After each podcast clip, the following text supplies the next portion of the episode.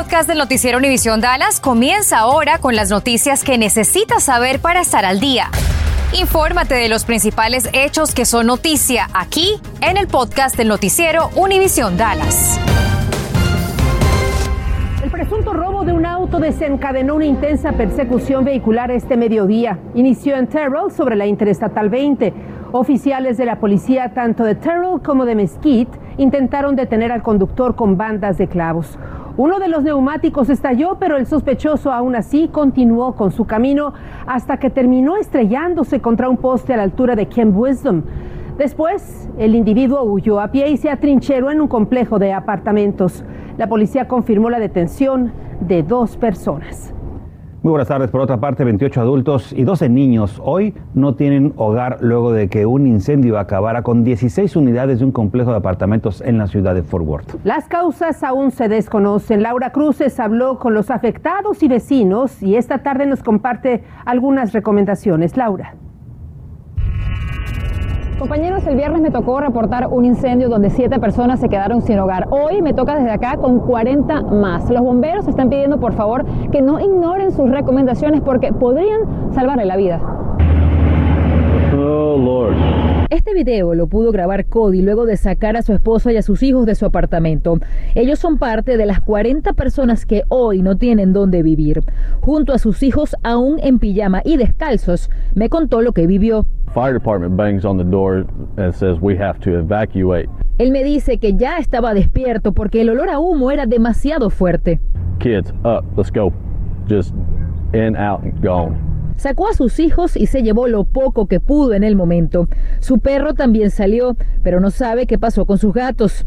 Por ahora viven con un familiar cerca de aquí. Encontramos un incendio por el techo uh, muy grande. Me dicen los bomberos que el fuego inició en una de las unidades del medio, pero hasta ahora se desconocen las causas.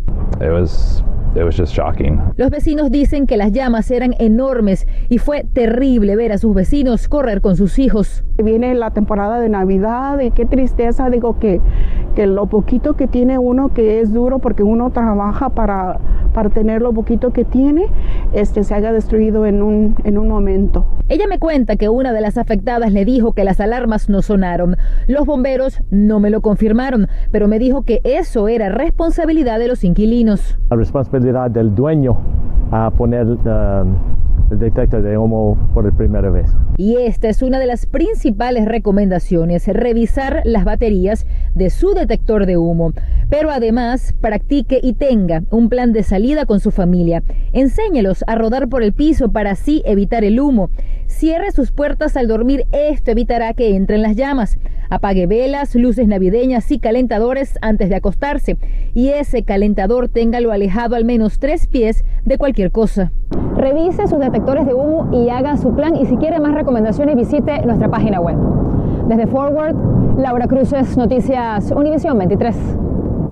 La policía investiga las circunstancias en las que una persona resultó baleada a plena luz del día en Dallas. Ocurrió sobre la cuadra 9300 de la lateral de la autopista LBJ.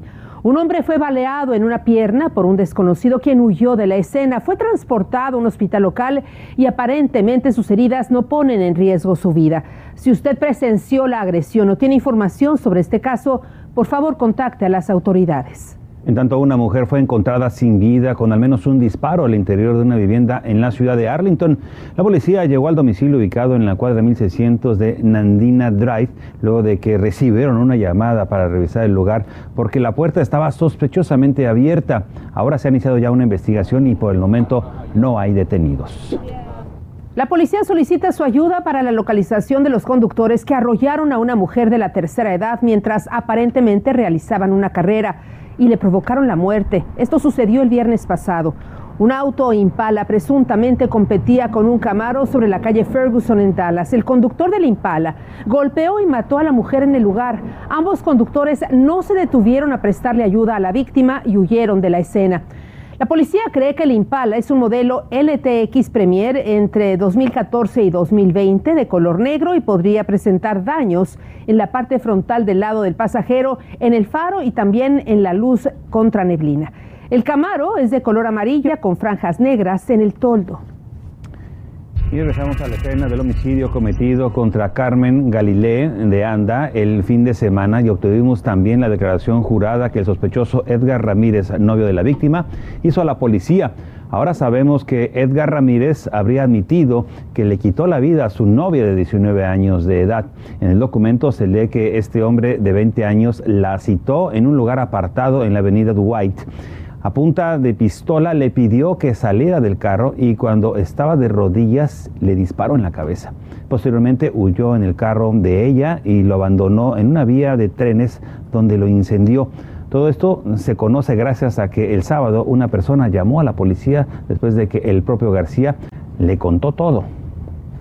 La variante Omicron del coronavirus es un motivo de preocupación, no un motivo de pánico. Esto es lo que señaló el presidente Joe Biden en su mensaje con el que trató de brindar tranquilidad luego de que el viernes los mercados bursátiles tuvieron un mal día debido a las noticias provenientes del sur de África. Biden reconoció que tarde o temprano veremos casos de Omicron en los Estados Unidos, pero aclaró que la restricción de viaje a varios países dará tiempo para responder a esta nueva amenaza.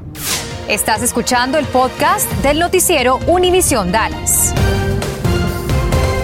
Hace unas horas el juez del condado Dallas, Clay Jenkins, nos comentó en esta entrevista que aunque está preocupado, lo más importante es lo que se debe de hacer contra Omicron y es lo que hemos estado haciendo contra la variante Delta, vacunarnos y si no lo han hecho, aplicarnos el refuerzo. Jenkins dijo que se ha visto un aumento en la cantidad de casos de coronavirus en el condado Dallas y que la llegada de esta nueva variante al Metroplex es inminente por la cantidad de viajeros que transitan por el Aeropuerto Internacional Dallas Forward. Y si usted perdió su tarjeta de vacunación del coronavirus, el Departamento de Salud del Condado de Dallas proporciona un, nuevo, un número telefónico para que pueda reemplazarla. El número es el 972-692-2780. Están disponibles de lunes a viernes de 8 de la mañana a 4.30 de la tarde. Bueno, y también hay que estar muy vigilantes porque hoy es lunes cibernético y los ladrones están al acecho de sus tarjetas de crédito y también de sus tarjetas de débito, así como también de su información personal, financiera. Afortunadamente, cada día la gente está mejor preparada para evitar ser víctimas de los estafadores. Sin embargo, bueno, pues nunca está de más repasar algunos consejos, algunos tips. Mire, usted debe de comprar desde una computadora que sea segura utilizar tarjetas de crédito. Trata de no utilizar las tarjetas de débito. Las de crédito están mejor protegidas. Visite sitios seguros. Los sitios seguros por lo regular tienen estas letras HTTPS.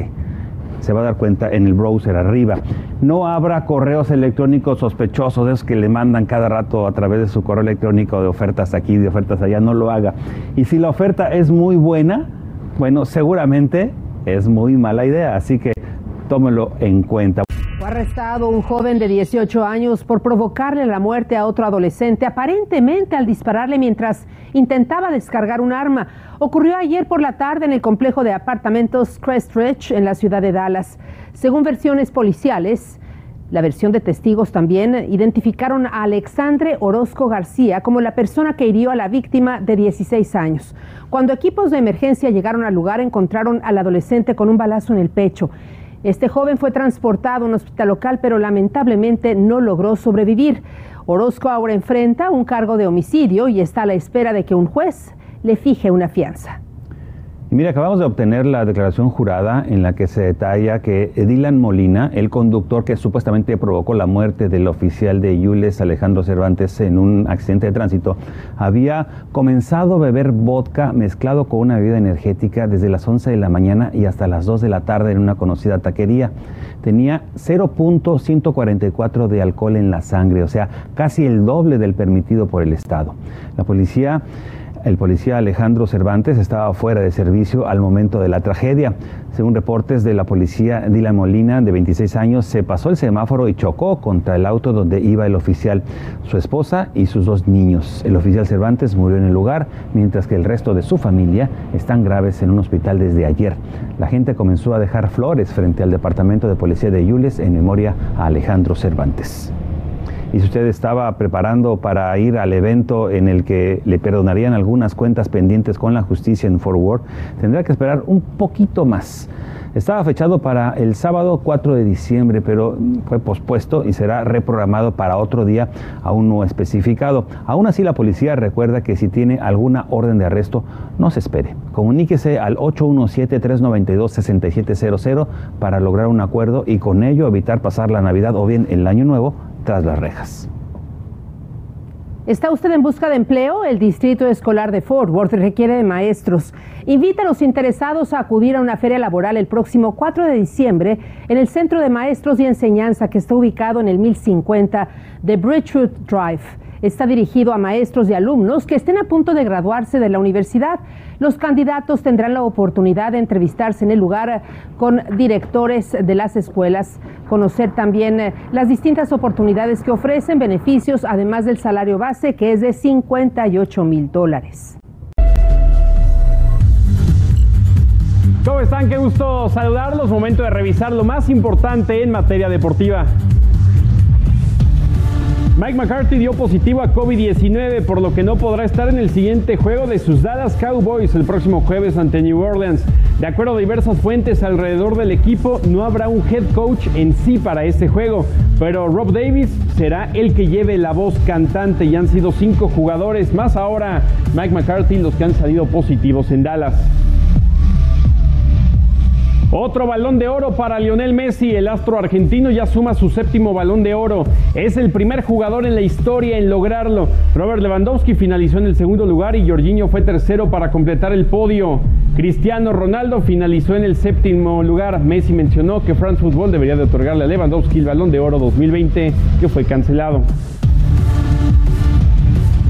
Los Ángeles Galaxy anunciaron esta mañana que dieron por terminada su relación contractual con el mediocampista mexicano Jonathan Dos Santos.